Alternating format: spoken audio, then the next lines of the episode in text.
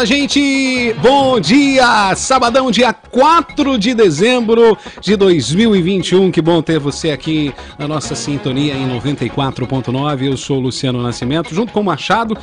Direitos na Rede, para você que está nos ouvindo, está acompanhando a gente pelo aplicativo, tá pelos 94.9. Lembrando você que dia 10 de dezembro, 10 de dezembro, para você anotar na sua agenda, não se esquecer, a Rede Fé estará em 100,1. Então, Anote aí para você não se esquecer. E para você que já está acompanhando a gente pelo Facebook, você que está acompanhando a gente pelo aplicativo, o programa Direitos na Rede. Vamos saber de tudo as informações aqui, todos os sábados, a partir das 11 da manhã. Eu já estou com ele aqui. Machado, bom dia!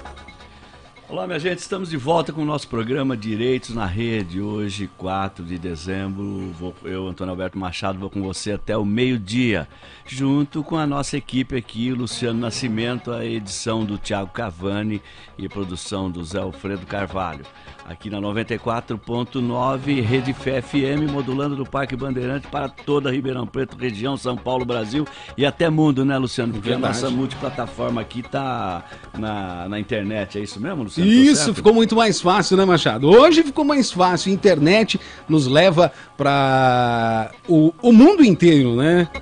E é isso. Você isso vai participando. Isso é bom ou é ruim, Luciano? É muito bom, né? É bom, o pessoal né? falou que o rádio. Ah, o rádio perdeu a sua força. Não, eu acho que o rádio aumentou a sua força com a internet, né? Isso é muito mais. Como no caso nosso aqui, né? A gente é. vai pro YouTube, vai pra fanpage, é. vai pra internet inteira. E, e Essa transmissão é. multiplataforma da uhum. 94.9 uhum. vai ampliar a sua base de abrangência, o seu alcance. Agora, a partir do dia 10, a gente vai mudar a frequência para 100.1. 100.1. Né? E aí nós estaremos chegando mais rapidamente, mais é, intensamente aos nossos queridos ouvintes aqui da Rede Fé.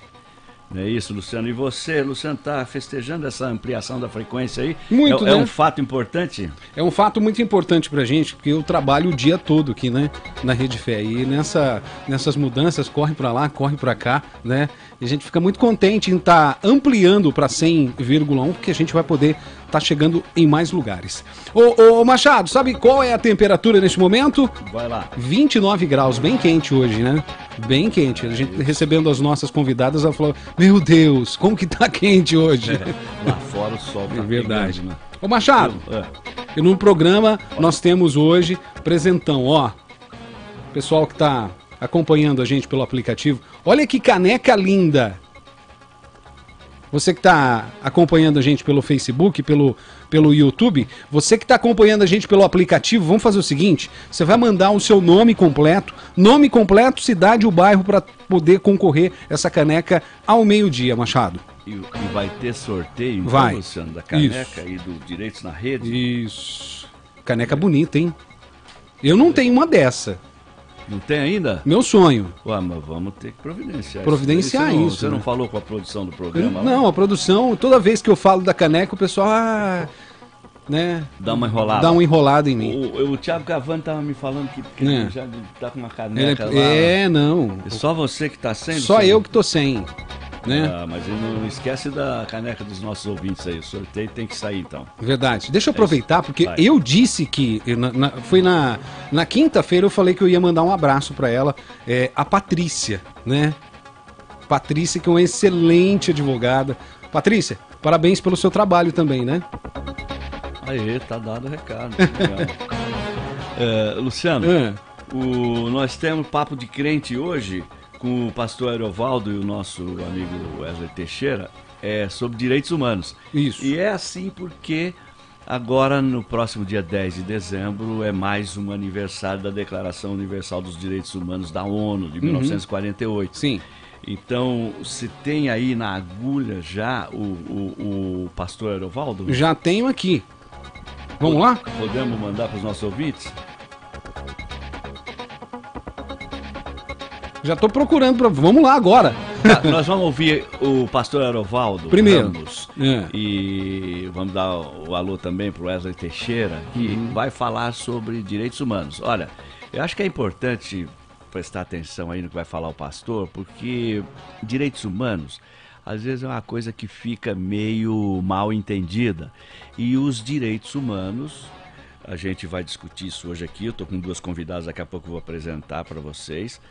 É, direitos humanos às vezes é muito, digamos assim, difamado, né? muito caluniado, né? como algo que seria direito de bandido, defender bandido, etc. E não tem nada a ver com isso. Nós temos que ir devagar, né? porque a questão dos direitos humanos, os próprios direitos humanos, nós vamos ver agora, daqui a pouco, né? no nosso, com o pastor Aerovaldo e também no nosso debate aqui, é questão que diz respeito à dignidade humana. Portanto, não é questão que, que diz respeito a passar a mão na cabeça de bandido, a defender bandido, defender só quem faz coisa errada. Não, não é possível que alguém, tanta gente boa, tanta gente consciente, tivesse envolvido num movimento que defende bandido. Já está na cara que isso é uma difamação que não tem pé nem cabeça. Então, hoje o nosso programa, porque está se aproximando aí o dia 10 de dezembro, né, e durante toda a semana nós vamos falar disso, hoje o nosso programa será dedicado aos direitos humanos. Eu peço aos nossos ouvintes que, que nos acompanhem, porque tem muita incompreensão em torno dos direitos humanos. Hoje nós vamos tentar eh, ajudar um pouco a, a, a esclarecer a desmistificar e desmitificar o que são os direitos humanos. Deix- Deixar essa coisa assim bem, tentar deixar isso, isso bem resolvido. Fica aí que você não vai se arrepender. Luciano, podemos chamar o pastor? Vamos lá. Vamos lá. Começa agora o programa Papo de Crente. Apresentação: Wesley Teixeira. A paz do Senhor, Zé Alfredo. É uma alegria imensa estar aqui na Rádio Fé 94,9. É uma honra para o Papo de Crente estar dentro desse programa Direitos na Rede, que é tão bem conduzido pelo nosso irmão Antônio Alberto Machado, aí auxiliado aí pelo irmão Luciano, pelo Tiago e abençoando o povão de Ribeirão Preto. É isso aí, que a justiça de Deus venha sobre nós. E agora a gente chama para essa conversa ele, o nosso querido pastor Ariovaldo Ramos, que toda semana nos traz uma visão bíblica sobre os assuntos mais diversos e hoje ele vai falar sobre os direitos humanos. É com você, Ari. Paz do Senhor Wesley, que alegria estar com você, é sempre um privilégio. Paz do Senhor para todos os irmãos e irmãs. Wesley, você sabe que nas Escrituras Sagradas tem uma passagem maravilhosa que é lá em Atos dos Apóstolos, quando os apóstolos começam a grande revolução humana, Wesley quando criam uma comunidade onde tudo é em comum. Tudo, tudo, Wesley, tudo para todo mundo, Wesley, do jeito que Deus sonhou. Então os irmãos traziam as suas posses e colocavam aos pés dos apóstolos para distribuir para todo mundo, todo mundo trabalhando por todo mundo. Sabe por quê, Wesley? Porque a igreja entendia que se um irmão tinha uma necessidade, a comunidade tinha um dever. Sabe o que é isso, meu irmão? Isso é direito humano. Pois é, a comunidade cristã foi a primeira a trabalhar com a lógica dos direitos humanos. Que o ser humano é um sujeito de direitos. E que se ele tem um direito, Wesley, o Estado tem um dever. Então, isso quem ensinou, sabe quem foi, Wesley? A fé cristã. Jesus ensinou aos seus discípulos e os seus discípulos ensinaram para a gente. E isso, Wesley, mudou o mundo. Mudou o mundo. Glória a Deus, aleluia, mudou o mundo. E agora é o Dia dos Direitos Humanos. A gente está aqui por esses dias comemorando o Dia Mundial dos Direitos Humanos. Pois o Dia Mundial dos Direitos Humanos é um dia que só existe porque Jesus Cristo nos ensinou que todos são iguais e que tudo é para todo mundo. Que seja assim, Wesley, na minha vida, na vida das nossas igrejas e na vida do nosso país. Em nome de Jesus, Deus nos abençoe. Olha aí, essa intervenção do pastor Erovaldo é uma intervenção interessante, ela chama atenção. Eu vou deixar para falar do pastor Erovaldo na reflexão final do programa. Mas ele falou uma coisa, a Cláudia está aqui do meu lado, ela estava até chamando atenção, ele, ele, e me chamou atenção, ele, ele disse uma frase, Conceição, que é interessante, ele disse, nós temos que trabalhar para todo mundo, para todo mundo, porque tudo é de todo mundo, é da comunidade. Ele me fez lembrar o seguinte, uh, Anteontem, o presidente Lula deu uma entrevista num podcast aí que foi um sucesso, né? 2 milhões de, de, de acompanhantes. Né? Foi o, o, assunto mais comentado no, no mundo, no Twitter, no mundo, né? Um podcast que ele deu para dois meninos novos, vocês devem ter visto. O sujeito, porque serviram camarão para com as pessoas pobres no MST, aí deu uma polêmica, né? Então, MST, pobre comendo camarão, etc. Você vê que o, o, ontem no, no podcast o, o, entrevistador perguntou para o Lula, Lula, eh, pobre pode comer camarão? Ele, ele, deu uma resposta que é duro você sair da resposta dele. Ele disse assim, pode. Pode porque é ele, o pobre, que pega o camarão. Ele que prepara o camarão, ele que serve o camarão. Então ele pode. O pastor estava dizendo exatamente isso. Nós todos temos que trabalhar para todo mundo. A comunidade tem que trabalhar para a comunidade. E acabou, acabou ainda dizendo, olha, e é assim porque, disse o pastor, somos todos iguais. E está, segundo ele, na Bíblia, e nós sabemos que está, e está na Constituição, e está nos tratados internacionais de direitos humanos, e deve estar tá no coração de cada um de nós. Quem é que quer ser mais do que o outro? É, quem é que pode ser mais do que o outro? Né? Então, é, achei interessante essa reflexão do pastor Erovaldo. E eu, Luciano, eu assino embaixo do que ele falou. Você assina também ou não, Luciano? Mas é claro, tudo, né? É. Desde o começo, do começo ao fim. De cima embaixo? De cima embaixo. É. Tá Sem dúvida alguma. É isso aí, comandante. Ora, nós hoje estamos aqui no estúdio com duas importantes convidadas com quem nós vamos conversar sobre direitos humanos e também sobre direitos humanos da mulher, porque são duas mulheres e tem aquilo que dizem, o lugar de fala, né? Eu mesmo já cheguei aqui, Luciano, cedo, você não viu? Já cheguei tomando pita com as mulheres aí. É. Entendeu? Sim. Que olha, eu tava precisando contratar não um advogado, mas uma advogada. É. Ah, ah, ah, é? Achou. Achou. É? Achou. Não, mas é. ela tava fazendo papel de advogada de acusação. aí é que foi duro para mim. A hora que eu olhei, a única advogada que tem aqui está me acusando. Mas é isso aí, eu estou recebendo especialmente honrado a Cláudia de Almeida Torres de Andrade ela quer que a gente diga, é mãe de três mulheres maravilhosas. Sim. Ela é servidora pública há 29 anos, diretora uh, executiva e coordenadora da seccional de cultura do Sindicato dos Servidores Municipais, Ribeirão Preto, que abrange Guatapará, Pradópolis também, uh, e é atual presidenta do Conselho Municipal dos Direitos da Mulher de Ribeirão Preto a Cláudia, como devo chamá-la? Cláudia Almeida, Cláudia Torres, Cláudia Andrade. Cláudia Torres. Torres. Isso. Do meu lado está a vice-presidenta do Conselho Municipal da Mulher, que é a advogada Maria Conceição do Nascimento, que é graduada pela UNAEP com especialização em gestão pública pela Fundação Perseu Abramo e Unicamp. E desde 1993 ela atua como advogada militante de classe integra a Associação dos Advogados de Ribeirão Preto, foi conselheira e diretora em diversas gestões.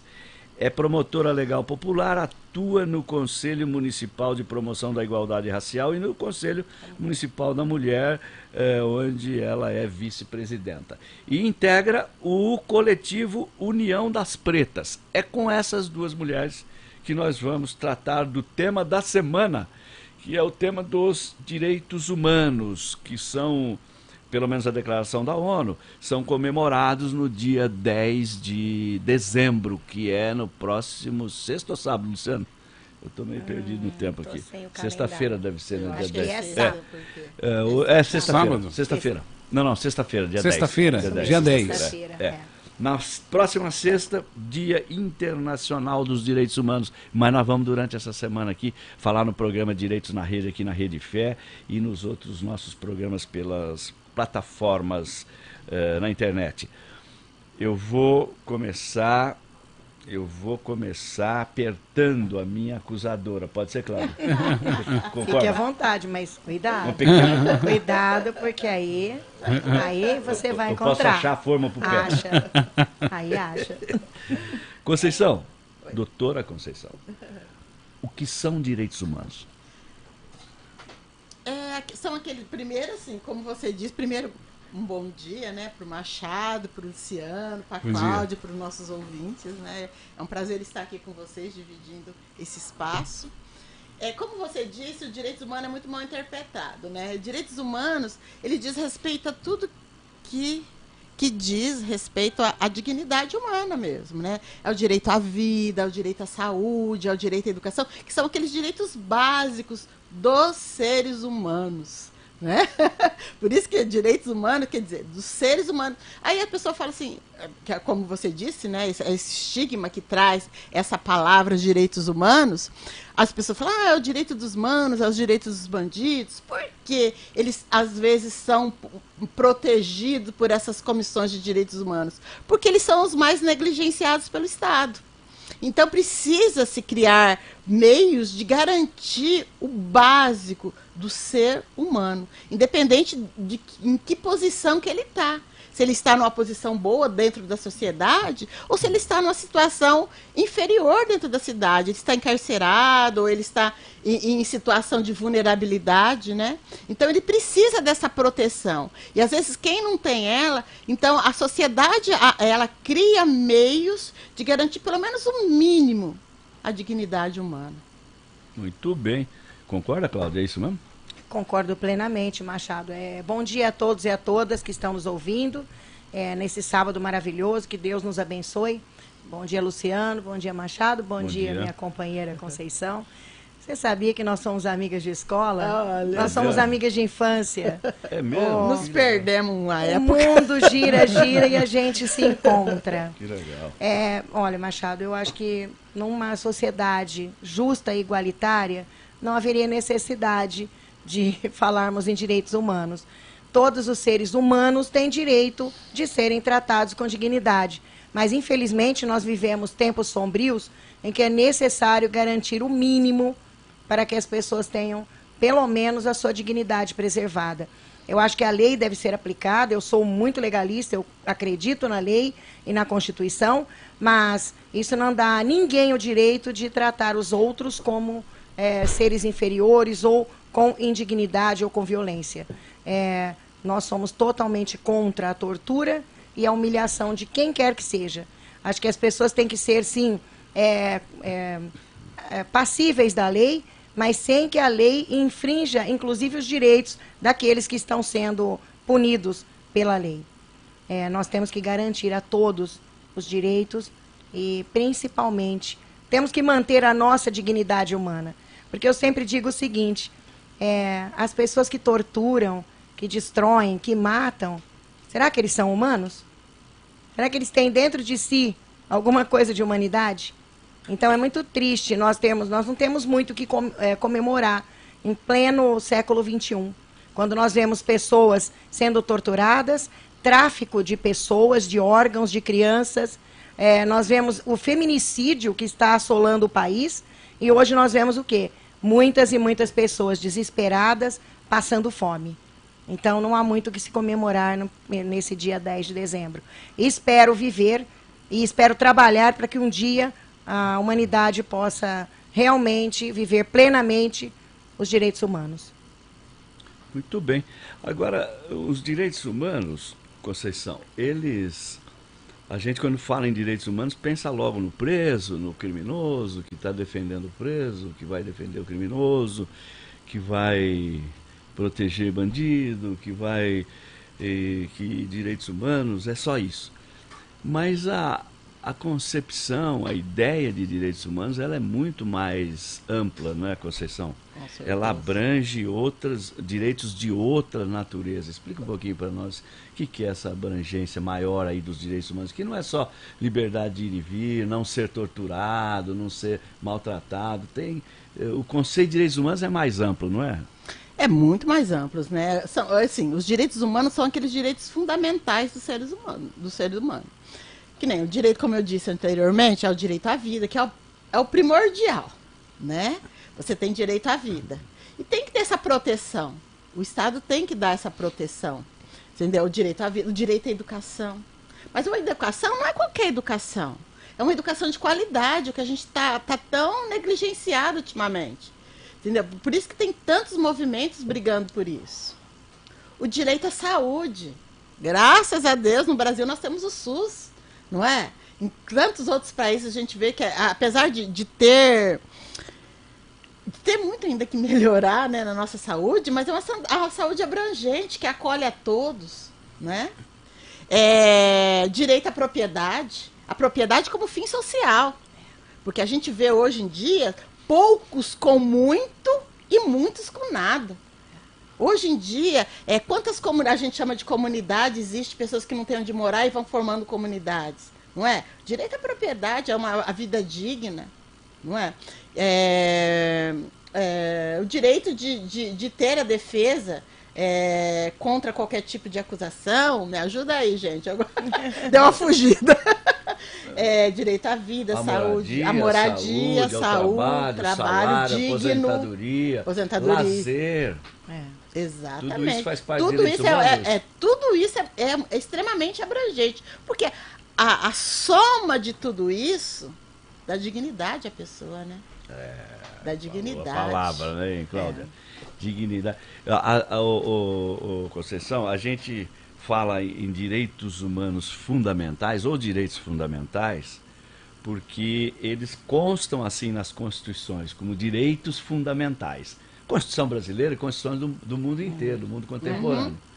Né, direitos fundamentais. Mas é, a gente precisa lembrar que os direitos humanos eles, eles são chamados de direitos fundamentais justamente porque eles fundamentam a dignidade. São eles que dão a sustentação para a dignidade. Ou, por outras palavras, sem eles, a dignidade desmorona. Exatamente. E, por conseguinte, eles fundamentam também o Estado democrático de direito. Exatamente. Eles são fundamento da democracia. A gente pode dizer, olha, direitos humanos são fundamento da cidadania, fundamento da democracia, fundamento do Estado democrático de direito, fundamento da dignidade. Por isso que a gente chama eles de direitos fundamentais. Né? a Conceição estava explicando aí que, portanto, não é só integridade física que está protegida, direito de ir e vir, não é só aqueles direitos mais relacionados ao preso que é torturado, ao preso que é encarcerado e não. tal. Não. Tem direitos humanos para preso, para não preso, para trabalhador, para todo mundo. É isso, Cláudio? Exatamente. Por exemplo, nós vemos ainda hoje, ainda nos dias de hoje, num país onde o agro é tech, agro é pop, agro é tudo, o que, que nós vemos? Trabalhadores em situação de escravização. Trabalho análogo à, escravo, à escravidão. Ou seja, os direitos humanos agem até nisso. Porque nós ainda temos pessoas que não têm o um mínimo de respeito por ninguém, por nenhuma lei, por nada. Então, até isso é, abrange os direitos humanos. Da mulher, por exemplo. As mulheres estão sendo massacradas no Brasil. Os direitos humanos têm que atingir também as mulheres. Nós somos hoje a grande maioria da população. Inclusive, por exemplo, eu que sou servidora pública municipal há 29 anos, a maioria do quadro da prefeitura é composto de mulheres. Então, nós vemos é, as mulheres é, lutando para manter a sua dignidade enquanto trabalhadoras, enquanto mães, enquanto mulheres, enquanto filhas, enfim. É, nós, mulheres, temos sofrido muito. Então, os direitos humanos também abrangem o direito da mulher. Nós vemos hoje, apesar da Lei Maria da Penha, apesar do, dos avanços, é, o que se vê são números alarmantes. É uma epidemia. E diria uma epidemia mundial. E a violência contra a mulher, ela é tolerada. Ela é aceita pela sociedade. Ah, é assim mesmo. Ah, homem é desse jeito. Eles são ruins, mas são bons. É um bom pai. Ah, ele é trabalhador. É um, é um mal necessário. É, mas olha, antes, melhor com eles, ruim sem eles. Esse tipo de coisa que nós E não podemos. e aí nós não podemos mais tolerar isso, Machado. Hoje, nós mulheres somos parte integrante da composição de renda das famílias. E não é mais aceitável, por exemplo, que as mulheres ganhem menos do que os homens. Principalmente no recorte, que a minha amiga ali vai poder falar muito melhor do que eu, Hum. que é no recorte da população negra. Ah, A mulher negra. Aí Vamos então os números ficam ainda piores. Vamos, vamos falar disso. Eu acho que é verdade. Agora, ô, Cláudio, deixa eu te fazer uma pergunta. Você falou que a violência está aumentando, aumentando, aumentando. O- eu também acho. Tô, né, não estou discordando, não. Só quero ouvir sua opinião. Eu quero, antes de tudo, dizer e até aproveitar para fazer uma homenagem. Eu sou um homem criado por mulheres. né? Meu pai, infelizmente, morreu muito cedo num trágico acidente de automóvel. Eu fui criado pela minha mãe e pela minha avó. né? Duas mulheres enérgicas, né? duas portuguesas de fibra. E eu sei o que é ser criado por mulheres, viu, ô, ô, Cláudia? E, e eu tenho muito orgulho disso, né? Então, é, mas a pergunta que eu queria te dizer, eu fiz essa ressalva apenas para dizer que eu acompanho a sua impressão, aumenta essa violência. Né? Agora tem um, uma contra, não é uma contradição, um paradoxo. O, agora nós estamos criando a vara da mulher, delegacia da mulher, legislação de proteção à mulher, Lei Maria da Penha. As mulheres estão agora começando a denunciar mais, mais, mais. Não era para essa violência ir diminuindo, ela cresce à medida que cresce também as denúncias e os mecanismos legais para a defesa da mulher. Como você explica esse paradoxo aí? Ou tinha uma cifra escondida e agora está aparecendo? Eu ia falar sobre isso. É a subnotificação, né? Isso é muito importante a gente ressaltar. Muitas mulheres sofrem caladas, sabe? Elas são agredidas pelos seus companheiros, pelos seus filhos, e elas sofrem caladas. Mas eu, eu, eu tenho uma opinião um tanto particular quanto a isso, Machado. Eu acho que o empoderamento da mulher incomodou profundamente o mundo machista. E teve uma reação. É, eles estão reagindo porque onde já se viu essa mulher achar que ela pode. E nós podemos. Nós mostramos que podemos. Nós não somos mais do que os homens, mas também não somos menos. Então isso incomodou muito os machistas, é a questão da posse. É, essa mulher está achando que ela vai mandar?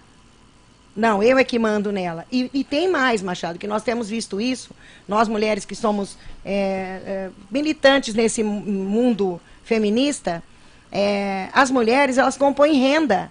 Hoje tem muita mulher que é, que é, é, que ganha melhor do que os homens. Sim, E Isso é inadmissível num universo machista. E quando ela se separa desse homem, porque ela cansa de ser explorada, de ser agredida, de ser humilhada, e ela fala: chega, eu não quero mais, ele perde também, além da presa, perde o dinheiro. Ele perde a, a explorada.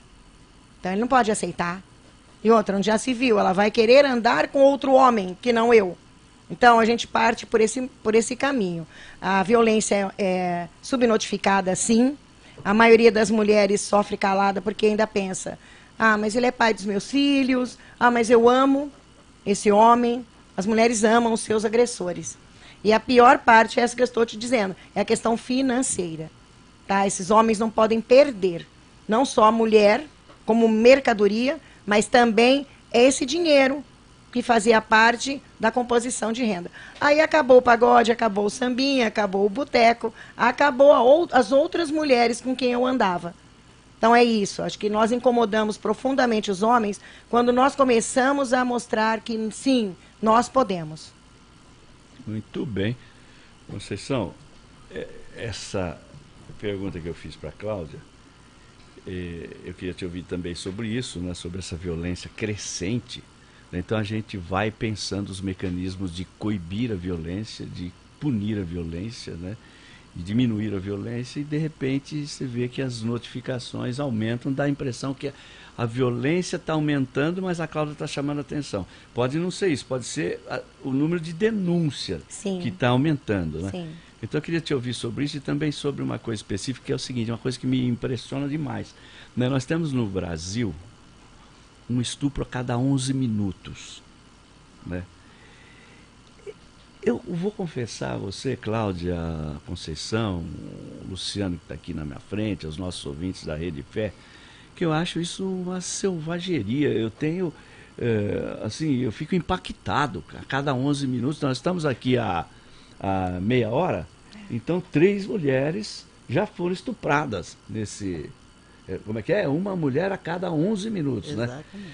Ah, Conceição, isso daí, estupro está aumentando também ou está aumentando a denúncia, a apuração de estupro? E quem são os estupradores? Esse, eh, Na verdade, assim, eu, eu, eu acredito, eu, eu, eu con- confirmo tudo que a Cláudia falou, né? A questão da subnotificação. Mas tem uma outra questão que a gente também tem que levar em consideração, é que a mulher passou a trabalhar fora de casa. Né? Nossas avós, nós, lá atrás, a mulher era dentro de casa. E a partir do momento que ela foi para a rua, que ela começou a trabalhar, ela começou a ter renda, porque antes a mulher era totalmente dependente econômica do homem. Então ela suportava coisas absurdas. E hoje, a partir do momento que ela está ganhando a, a, a questão financeira, ela está entrando no mercado, mesmo ganhando menos, mesmo, mas ela está adquirindo condições de falar o basta. E a gente tem que respeitar muitas mulheres, porque assim, é, a Maria da Penha, a Lei Maria da Penha, ela, foi, ela, ela entrou em vigor em 2006. E você, como é do direito, você lembra como isso como, como era antes, né? Porque existe o ciclo de violência doméstica. Que a gente que trabalha com esse tipo de, de, de, de público, que a gente conhece tão bem. Como que funciona? Quando o homem começa a ter né, um relacionamento com a mulher, a primeira coisa que ele faz, o agressor, ele é afastar a mulher da família e dos amigos. Lentamente. Nada assim radical. Ó, ah, não vamos na tua mãe. Ah, essa tua amiga não, não é boa. Você entendeu? Então, aos pouquinhos, ele vai afastando a mulher do- da rede de proteção dela. É. Aí ele começa um dia brigando com a saia que tá um pouco curta, a roupa que tá. E aí vai indo até agredi-la fisicamente. Ou não. Ou a agressão pode ser patrimonial. Ela recebe o salário e tem que ir para conta dele. É. Ela passa a não ter mais renda. Entendeu? Pode ser psicológica. É. Quem vai te querer? Se É. não sou eu. Esse é, um dos esse, é, o- esse é o maior. Chantagem, Eles né? começam, os homens agressores, isso a gente vê mesmo. É, a, a A- a Conceição agressão- bateu num ponto muito primordial. Primeiro, afastar as a mulher do seu meio de convívio, dos Proteção. amigos, da família. Ele sutilmente, às vezes nem tão sutilmente, começa a impedi-la de receber os amigos e a família ou de ir até lá. E aí ele começa a é, diminuir a mulher. Acabar com a Você é feia, você está gorda, você está velha. Quem vai querer você? Se, você? se você me deixar, ninguém vai te querer. Isso é uma coisa que vai entrando na mente da mulher, vai entranhando dentro da mulher. E eu vivi isso e posso dizer.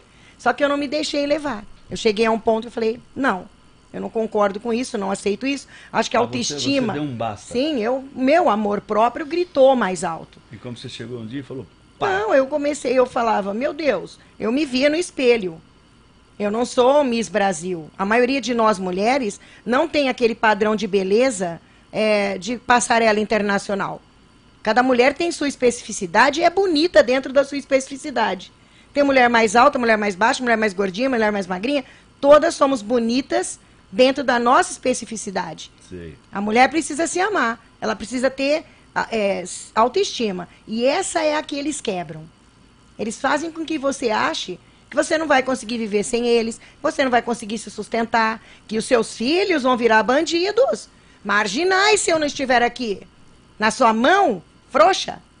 Tudo isso eles fazem com a gente. Essa, essa violência psicológica, é a que mais atinge a maioria de nós mulheres. E nós mulheres, mesmo as empoderadas, mesmo as que trabalham, mesmo as que têm é, fonte de renda própria, elas têm autoestima abalada. Porque para a mulher é muito importante ela se sentir bonita, ela se sentir bem, ela se sentir é, amada. elogiada, amada. Eles atingem justamente esse nosso ponto. Até das mulheres inteligentes, bem formadas, bem sucedidas financeiramente, não importa. Desde a mais humilde até a mais empoderada, todas nós sofremos essa violência. Que coisa, hein? É isso mesmo, Conceição? Então, que eu estava falando desse ciclo de violência, né? Aí vai destruindo a mulher, aí chega num ponto, aí chega num ponto que ela não quer mais, ela quer, aí foi o, o limite. Quando ela chega no limite, vem a lua de mel, que a gente chama. É. Vem a lua de mel. Aí ele leva buquês de flores, declarações, caixas de bombom, leva para jantar no melhor restaurante. É. Aí tem uma fase é. de lua de mel. Conquistador. E aí, por exemplo, se ela, antes da Maria da Pente de 2006, ela ia lá e registrava um boletim de ocorrência. Aí entrava nessa fase de lua de mel, que a gente fala no, no ciclo da violência doméstica. Aí ela ia lá e tirava. Você lembra que o, o povo Retirava. falava? Você, você que é dessa área, sei lá, as mulheres iam lá tirar a queixa. Isso. É. é. é. Era a expressão que ela, vou lá tirar a queixa. É isso E mesmo. aí, passava a fase da lua de mel, começava tu, aquele ciclo novo. volta. Ah, é. tá. Aquele ciclo volta Entendi. com, ó, oh, tua roupa tá esquisita, ó, teu cabelo que feio. É. E vai indo, vai indo, até chegar no limite. Chega no limite quando ela.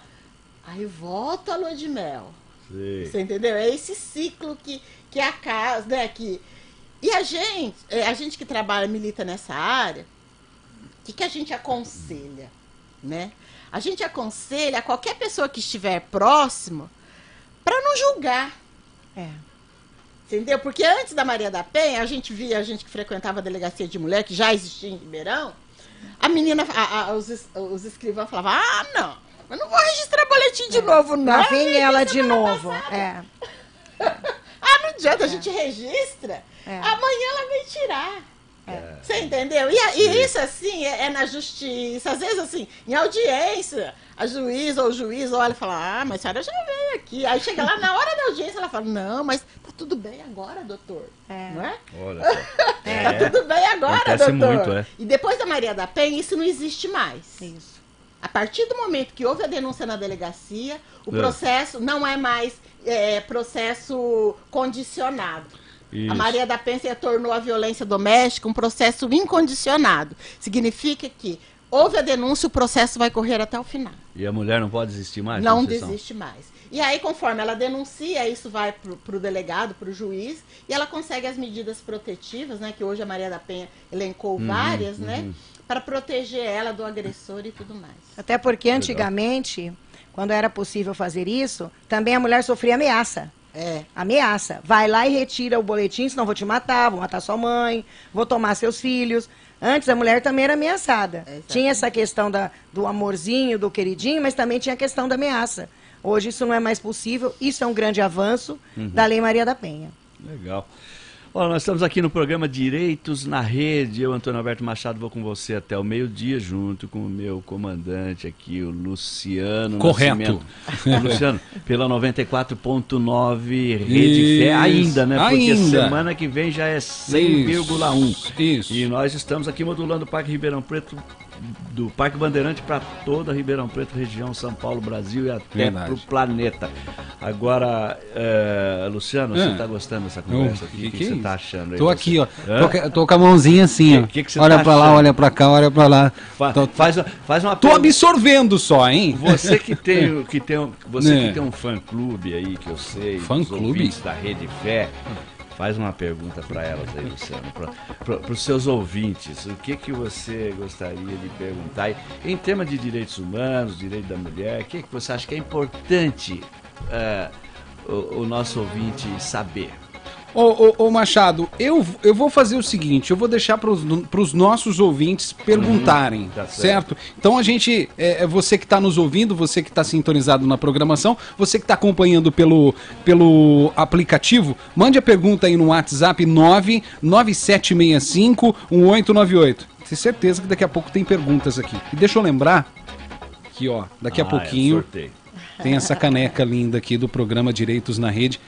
Bacana, né? Você gostou? Então vamos fazer assim, ó. Manda o nome completo, cidade e o bairro pra gente aqui, 997651898. E eu vou fazer uma perguntinha daqui a pouquinho também, o Machado. É mesmo? Vou? Vai, vou. vai pensando. Vou, vou pensar aqui. A, a pergunta Só tô que o na- seu eu tô- eu tô- fã-clube quer ouvir. né? Agora, cuidado, hein? Cuidado, né? Cuidado, Vou devagar. porque essas mulheres que você viu, elas sabem, elas Vou devagar, Olha, devagar. elas entendem de lei, Né? elas entendem de estatística, Sim. elas entendem de, de- de- Uhum. de- da vida e elas trabalham com a coisa, elas estão com a mão na massa, não é? Não estão vendo o problema de longe, não, né, Conceição? É, não, Tá lá no, beleza.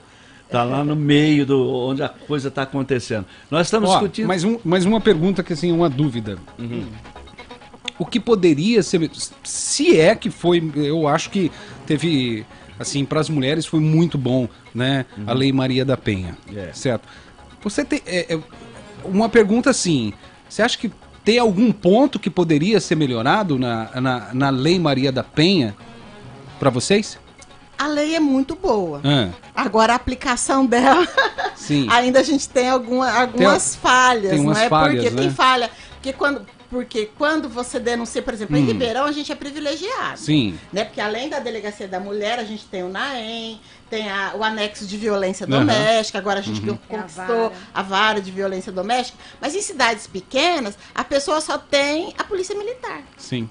E a polícia militar, na sua maioria, é composta por quem mesmo? Homens. E homem se protege, né, gente? Me perdoa. Então, assim, não faz o flagrante quando tem que fazer. Não é, ó, a culpa não é da lei, é da aplicação dela no dia a dia. Por exemplo, para a vítima, É. a prisão em flagrante é tudo. Por quê? Quando ele vai ser encarcerado, ela tem a liberdade de ajeitar a vida naquele momento conflituoso. Porque é difícil você ajeitar a vida com o agressor ali do seu lado. Então, Você entendeu? Então, se aplicar corretamente todo o sistema, porque a nossa legislação é muito boa, né, Machado? É boa. É, é- ela é muito boa, mas o, o, o que falha na aplicação da lei, né? Na- agora, eu acho que com a, com a Maria da Penha ajudou muito, muito, muito, muito, muito, do que era antes, né? Sim. Porque a gente conquistou as medidas protetivas, que mantém ele afastado, que tira o porte de arma de quem Sim. tem porte de arma, que, que protege, tem as casas-abrigo quando ela é. Ela é, sofre ameaça de morte. Existe a casa-abrigo, onde ela é protegida, a mulher e as crianças E os ficam num filhos, lugar onde é. o agressor não sabe onde é. Então tem uma série de coisas que a própria sociedade, a- que, a, que a legislação e a sociedade vai criando, vai criando essa rede de proteção. Não é perfeito ainda, gente, mas a gente tá caminhando para isso. E eu só assim, eu só queria colocar um recortezinho que eu não coloquei, até a Cláudia mencionou e eu não coloquei. A questão das mulheres negras. A- a- assim, a- o ato da violência feito pela, eh, pela Secretaria da Segurança Pública, ela, ela aqui de 2020, ela fala que a violência contra a mulher não negra caiu 27%. E a, e, a, o, e, a, e a mulher negra teve um aumento de 2%. E eu acho assim, a gente está passando também numa fase, a gente sabe, eu e a Cláudia, que a gente trabalha com isso, a pandemia levou todo mundo para dentro de casa. exato. Ah, é Exatamente. Então teve esse recorte, Teve. além de ter o recorte de, de- da- racial, que a gente sabe que a violência Uhum. contra a mulher e o homem negro no Estado brasileiro é muito grande. Inclusive contra a criança negra. contra a criança. Contra a criança. É. Inclusive naquela questão do estupro, o maior índice de, de mulheres e crianças estupradas são negros. Negras. Porque, de- devido ao racismo estrutural, É. essa faixa da população, os negros, né? Eles são meio vistos como ainda meio objeto, Mercadoria. né? Uhum. Meio, Mercadoria. ele perdeu Entendi. um pouco. Então tem essa, essa questão desse recorte também. Perfeito. A Maria, Agora- a Maria Fala, da fala, Luciano. Paz está aqui com a gente. Aham. Isso eu não acho que talvez eu não entendi a pergunta dela. Uma pergunta: o que temos de ajuda para os agressores?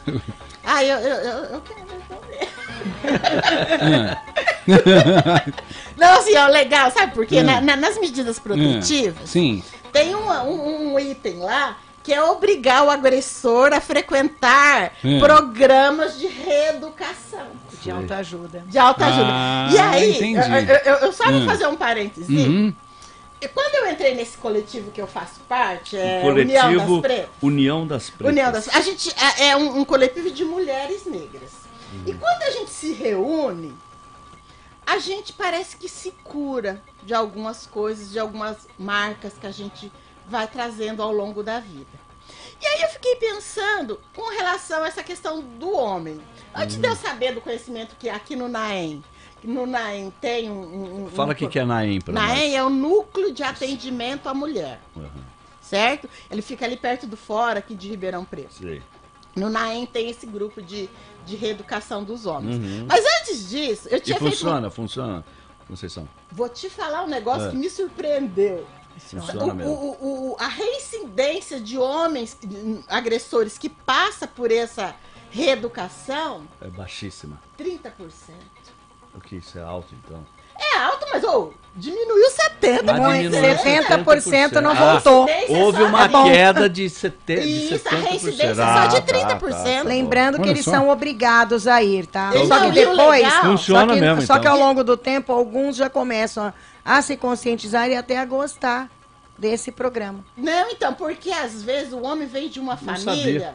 vem de uma É. família que a, que a violência faz parte do cotidiano. É. Sei. E ele reproduz isso na companheira, no, no, É. no teu ciclo. E aí, de repente, quando chega lá nesse, nesse curso, fala, "Ah, mas isso é uma violência. Ele fala, é?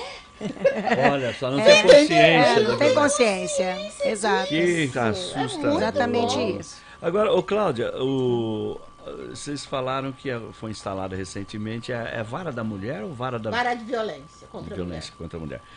E eu soube que, que para aquela vara foi designado, nomeado um juiz homem. Exato. E eu soube também que o juiz, eu não conheço o juiz, eh, me perguntaram se eu conhecia, acho que é doutor Caio o nome, eu não conheço.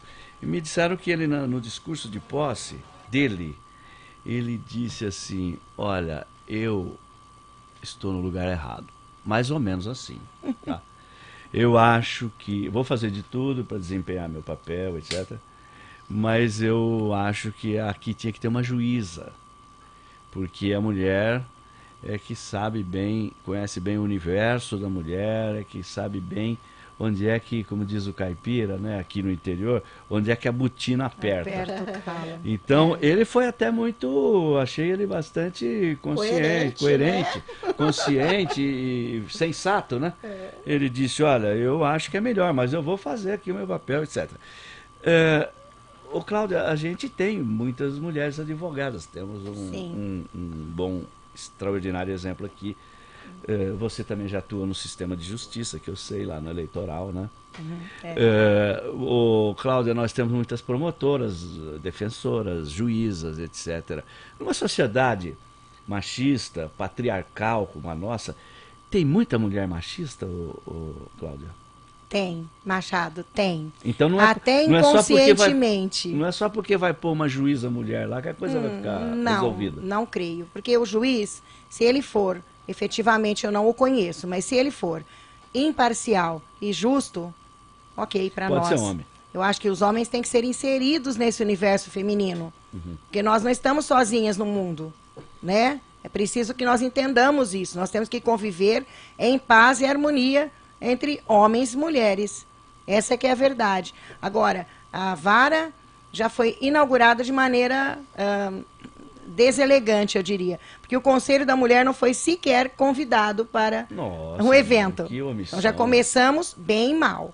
Nós pretendemos visitar o, a- a- por esses dias aí a vara da, Aham. da violência.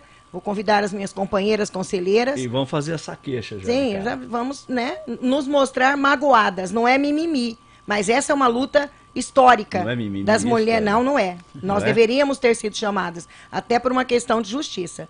Veja bem, essa é uma luta histórica Sim. das mulheres do Conselho da Mulher. As que me antecederam, e, e isso foi uma conquista dessa luta feminista da cidade de Ribeirão Preto. Uhum. Então nós não poderíamos ter deixado, sido deixadas de lado.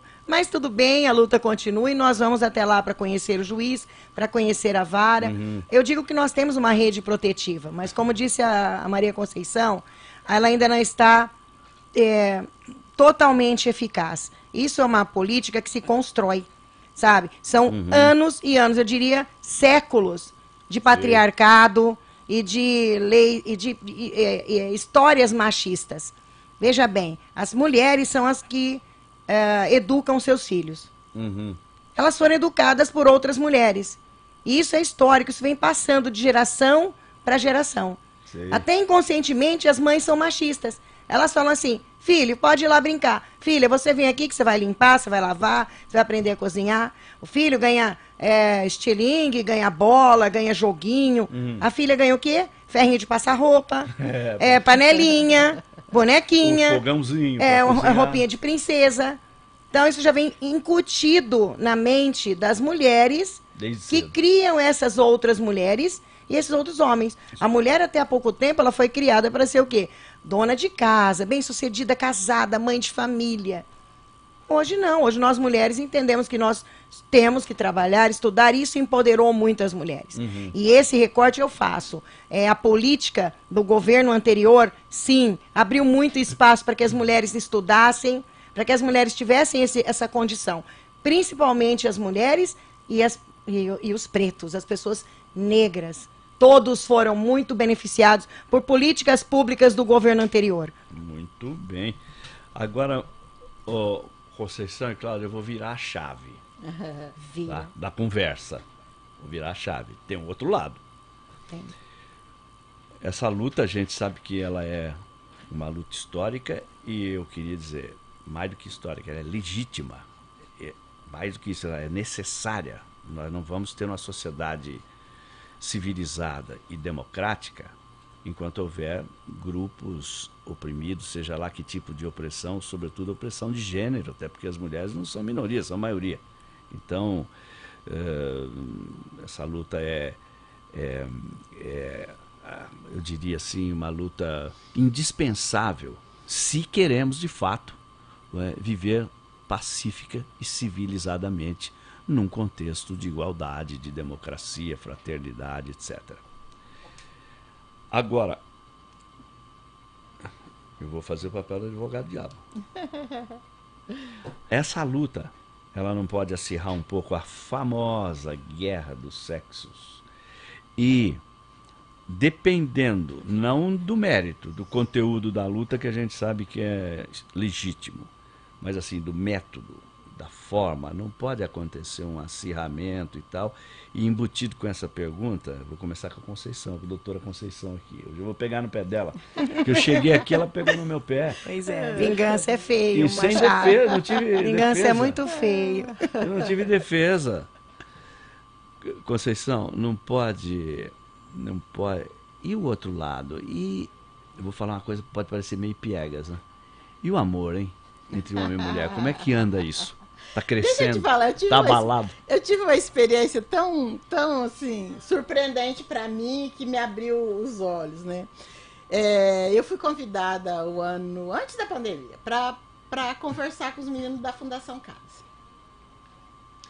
E chegando lá, eu já tinha aquele negócio da União das Pretas que eu senti que o grupo se cura, né? Tava com isso já na cabeça. Aí eu cheguei pra eles e comecei a conversar. Eu não tava sozinha, as outras pessoas abordaram outros assuntos. E aí eu falei pra eles assim, olha, a educação do homem tá meio errada. O homem não tem que ser um super-herói. O homem pode chorar. O homem pode chorar, o homem pode mostrar fragilidade. O homem, ele não, né, ele não tem que ser o provedor. E onde que, onde que tá isso? Que o homem tem que aguentar tudo? É. Aí eu fui conversando com os meninos mais ou menos nessa linha. Ou, grande parte daquelas crianças, lá são crianças, né? Eles começaram a chorar. Olha. que Nossa, coisa. isso até me assustou um pouco, Tava assim. reprimido, né? Você entendeu? E eu acho que isso é importante, Machado. Que essa educação, que nem a, a Cláudia falou que existe mulher machista. Não existe mulher machista que não tem como. Ela reproduz o machismo. É. Você entendeu? E E- Fala, fala. E essa reprodução vai na própria educação do filho. Entendi. Ó, não chora não. Às vezes a criança tem dois anos, Machado. homem não chora. Oh, esse não, projeto- você não pode chorar, homem não chora. Isso, você vai. Isso não é coisa E de aí, homem, não. Isso é como coisa de ele- mulherzinha. É, É, e ah, é como ele não frágil, tem, né? e como ele não tem como expressar tudo, tudo isso que tá dentro dele, Uhum. vai pra violência. É. Ah, Quando ele é questionado, ele já dá um tapa. explode em outro lugar. Explode em outro lugar. É. Você entendeu? Então precisa ter essa atenção. Dos homens também se reunir, conversar, falar das suas dores. Você entendeu? É. E eu não posso estar lá no meio. Porque tem que ser só homens. Olha aí, tá assim como lá na- no meu grupo de mulheres negras não pode ter mulher branca, não pode ter homem. No grupo de homens tem que ter só homens. Porque eles sabem o que eles passam.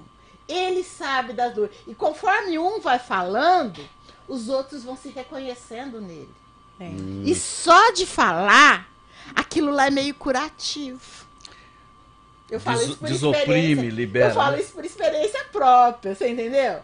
Com a questão das mulheres negras. assim. Uhum. Então a gente, a gente acaba passando por alguns, algumas situações na vida que vão abrindo a nossa mente para outras. Uhum. Você entendeu? E eu acho Entendi. isso legal demais. Mas, ó, ó, ó, Cláudia, Conceição não respondeu aquele ponto que eu Então. queria. Eu vou perguntar Eu pra você. vou responder. Ela- é, então, vou, vou te perguntar, deixa eu te perguntar. De...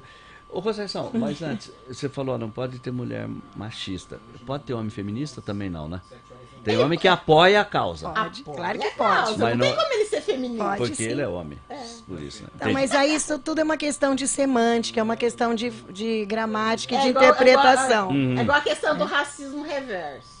Então, Como o negro como é ser que pode ser o negro ser racista Exa- Não contra o outro, como. o branco? Não, não existe racismo Exatamente. reverso. Reverso. Ele Não pode existe. reproduzir. Porque a gente foi criou nessa estrutura, a gente foi criado nessa estrutura que tá Uhum, aqui. uhum. É, E a gente reproduz o que a gente recebe. é. Então a gente pode reproduzir, eu como negra, eu posso reproduzir o racismo. E pode então ter negro racista. Pode. Não, não racista. Ele pode ter negros Que que, reproduz o racismo. o racismo. Não posso falar que me- porque ele vive numa sociedade estrutural, o negro é racista, tá Não. errado. Ele reproduz É. o racismo. Eu, eu, eu ouço muito falarem daquele presidente da Fundação. Fundação Zumbi Pal- dos Palmares. Palmares. É. Como é Meu? Deus. O Camargo, né? Não, eu, eu procurei esquecer, eu procurei esquecer Sérgio o nome Camargo, dele. é. Ele não é racista? Não, ele reproduz o racismo. Entendi. Ô, Cláudia, o... eu quero saber essa história. Ali tem violência do homem contra a mulher, tem desigualdade, Tem. tem opressão, Tem. tem, portanto, naturalmente vai ter uma disputa de espaço, etc. Mas e o tal do amor, Cláudia? Ainda continua velho e bom como antes? Também cresce, também é forte ou está sofrendo um pouco? Não, eu acho que o amor é a palavra que resume tudo. Se todas as pessoas tivessem amor uns pelos outros, não apenas o amor é, é, Físico. físico ou amor sentimental, mas o amor humano, Uhum. tá? Porque ah, o- perguntaram a Jesus, mestre, qual é o maior ensinamento? Ele disse, em verdade, em verdade vos digo, o maior e mais importante ensinamento é, amarás ao Senhor teu Deus de todo o teu entendimento, de todo o teu coração. E o segundo, que é igual ao primeiro, amarás ao teu próximo e a ti mesmo. Eis a lei e os profetas. Então, Deus, Jesus, através dessas palavras, ele resume o que é o amor. Tudo. Tem um ensinamento de, de Jesus que, se nós é, aplicássemos na nossa vida, nós poderíamos esquecer todas as palavras e até a própria Bíblia. Olha. O que é que ele diz? Não faças ao próximo o que não queres para ti. Ninguém quer ser agredido, ninguém quer ser ofendido, ninguém quer ser humilhado. Agora, é, quando as pessoas se amam, nem por isso elas deixam de se violentar. A mãe ama os filhos, mas às vezes ela bate. O marido ama a esposa, o noivo ama a noiva, enfim. Mas isso não anula a violência. Porque isso é uma coisa estrutural, uma coisa que vem vindo, é, é uma cultura que nós temos no Brasil. Esse patriarcado tem que ser desestruturado, é, é, isso vai levar muito tempo. Nós temos que nos educarmos, nós temos que falar sobre isso. Mulheres falam muito sobre isso. Os homens não falam, Conceição. Os é. homens não falam dos sentimentos. Eles foram ensinados por, por, pelas mães também a não falar sobre os sentimentos, porque isso é coisa de mulherzinha. E não é. Nós temos que falar sobre os nossos sentimentos. Uhum. Eu acho que o amor é, ele tem que prevalecer sobre tudo. Mas nós não podemos deixar de lado é, a educação, que tem que ser desde o princípio, desde quando a criança nasce, de que homem não tem que vestir azul, mulherzinho não tem que vestir cor-de-rosa, homem tem que brincar de bola, mulher tem que brincar de boneca.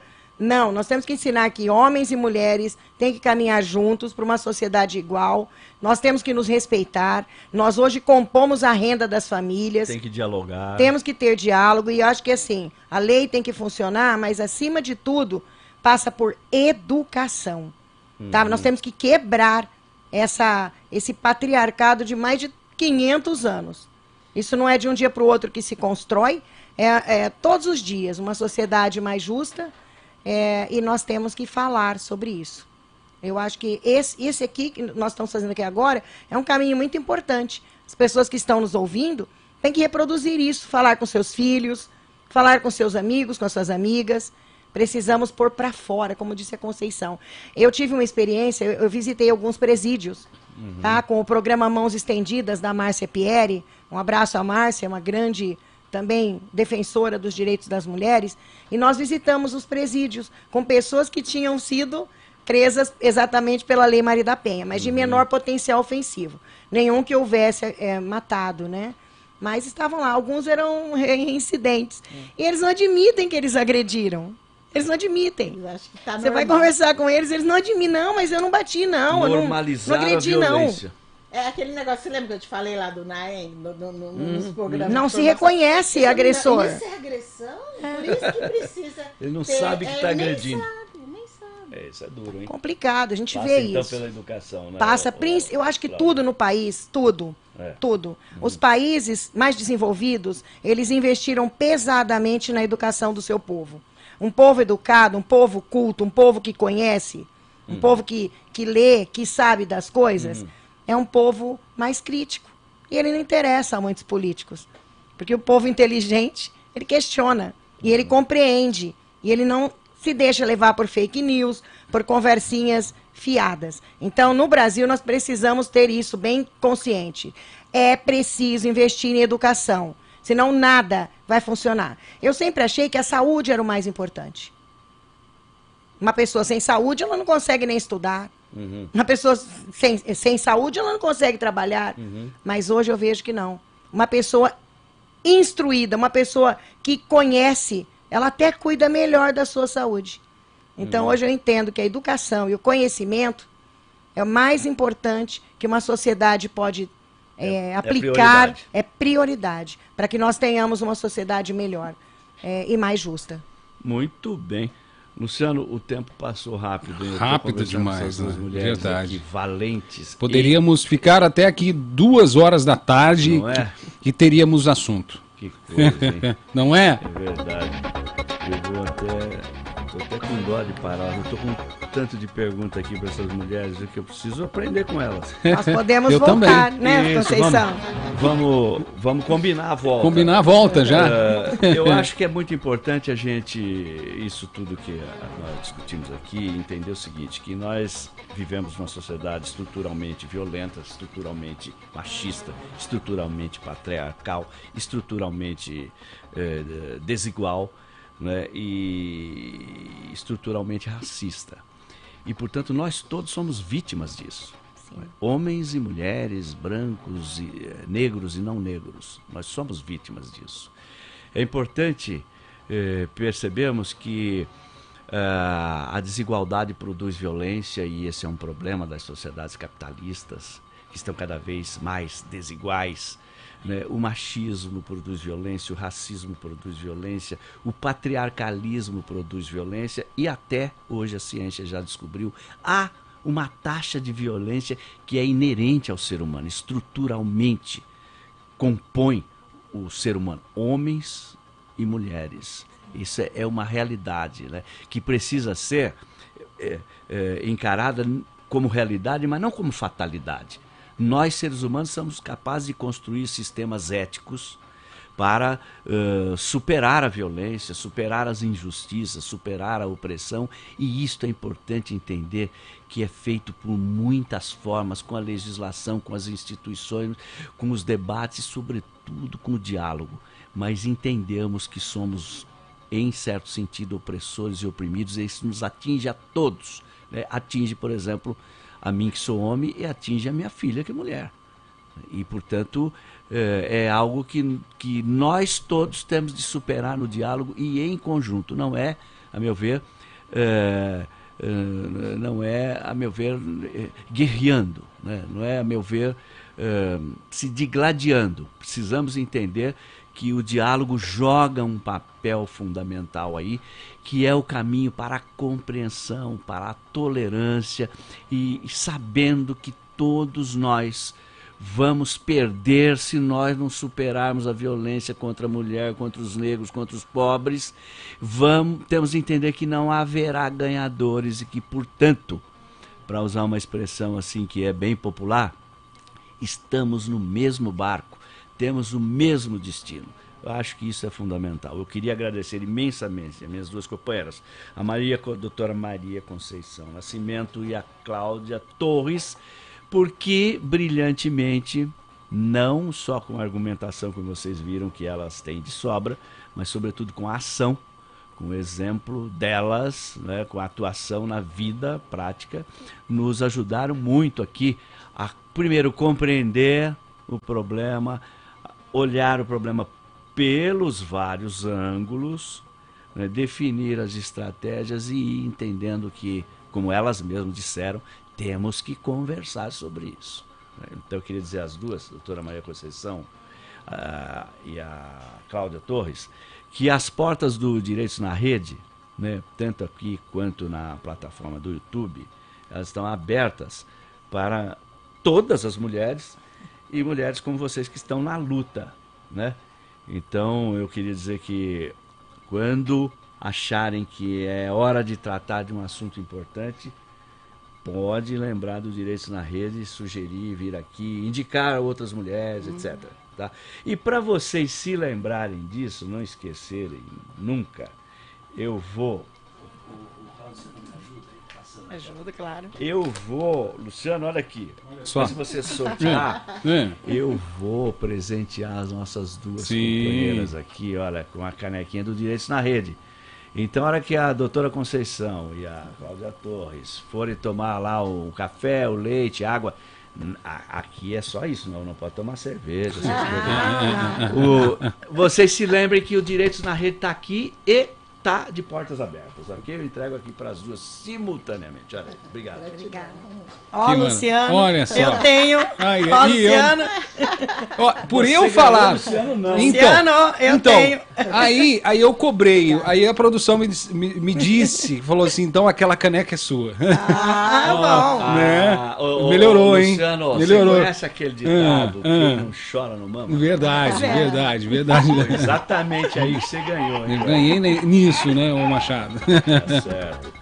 Muito bem, Luciano, manda aí o que você vai puxar aí o sorteio. Opa! Sabe quem que tá faturando já? Fátima Pires Mendes. Legal. Fátima Pires Mendes, ela é de Batatais. Pode estar tá vindo aqui, né? Retirar a sua caneca, que é linda, no Direitos na Rede você pode passar, né? Rua João Pascoalinho, 89, no Parque Bandeirantes. Parabéns, minha amiga. Meio-dia 14, Machado. Então, nós estamos sobre a hora. Uhum. Você viu que eu inverti um pouco a reflexão, Sim. deixei a, uhum. a caneca para o fim. Só queria, então, finalmente lembrar que 10 de dezembro comemora-se mais um ano da Declaração Universal dos Direitos Humanos de 1948 na ONU, que foi realmente uma, um marco na evolução do legislativa em tema de direitos humanos fundamentais. E depois daquela carta, muitas outras cartas e tratados internacionais surgiram na Europa, na África, na América, em, no, no, no, Oriente Médio, em, em todas as partes do mundo. Porque o homem percebeu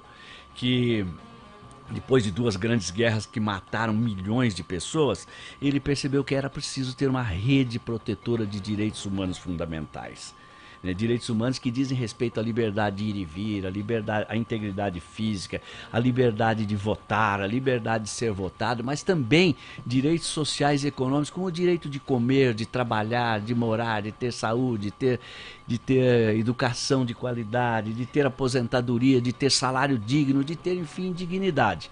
E hoje nós já falamos também em direitos humanos ao meio ambiente sadio, o direito humano à paz, o direito humano ao acesso às novas tecnologias, ou seja, a inclusão é. digital. Tudo isso vai sendo gerações novas de direitos humanos e, portanto, a concepção de direitos humanos é uma concepção muito mais ampla. Não é essa concepção amesquinhada daqueles que dizem que direitos humanos é só direito que protege bandido. Isto é um grave equívoco, isto é obscurantismo. Precisamos conhecer os nossos direitos, conhecer, precisamos conhecer direito, os nossos direitos, e precisamos, sobretudo, conhecer os mecanismos de efetivar os nossos direitos. Aqui, o nosso Direitos na Rede, o nome já está indicando, pretende cumprir essa função de difusão dos direitos e, sobretudo, daqueles direitos que nós chamamos humanos e fundamentais. Eu quero agradecer imensamente as minhas duas companheiras, Cláudia Torres e doutora Maria Conceição. Agradecer a minha equipe, o meu comandante aqui, o piloto da ilha aqui, o, o, Luciano Nascimento, que, que os ouvintes da Rede Fé conhecem também, né, Luciano? Opa. Eu sei que você hum. aí na rua é sempre abordado como locutor da Rede Fé, não é, Luciano? Ah, você não encontra sim. muitos encontra. amigos por aí? Na, na, na, verdade, assim, algumas vezes você vai no supermercado, né, uhum. farmácia. Esses dias mesmo, eu estava na farmácia, estava de máscara, né? Uhum. A, a mulher tocou na meu, no, no meu ombro e falou assim: Pode tirar a máscara só um segundo? Aí eu tirei a máscara, ela falou: Ah, eu te conheço, eu, eu sabia que era você, Luciano. Eu falei, eu não tô devendo não, né? Ela falou, não. Tá ela certo. falou assim, eu te, eu te ouço todos os dias, né? Na Rede Fé, das nove até o meio-dia. Eu falei, que, que eu, legal. Por isso que eu falei que você né? tem um fã-clube, ô, ô, ô, Luciano.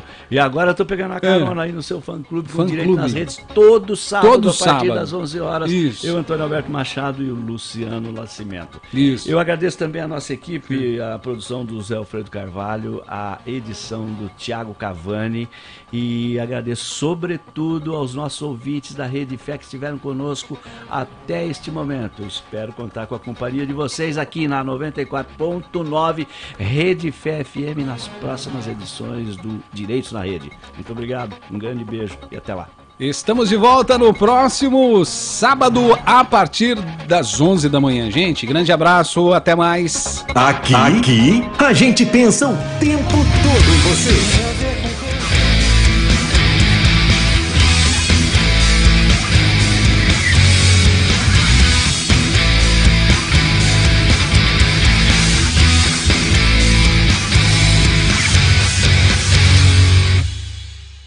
Aqui, aqui, a gente pensa o tempo todo em você. Tem a ver com o que eu estou pensando e esperando.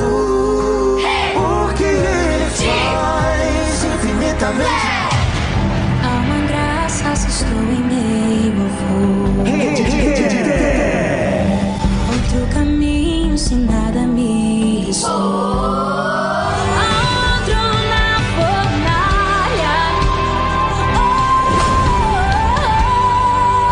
sempre o louvor que você quer ouvir. Quero ouvir.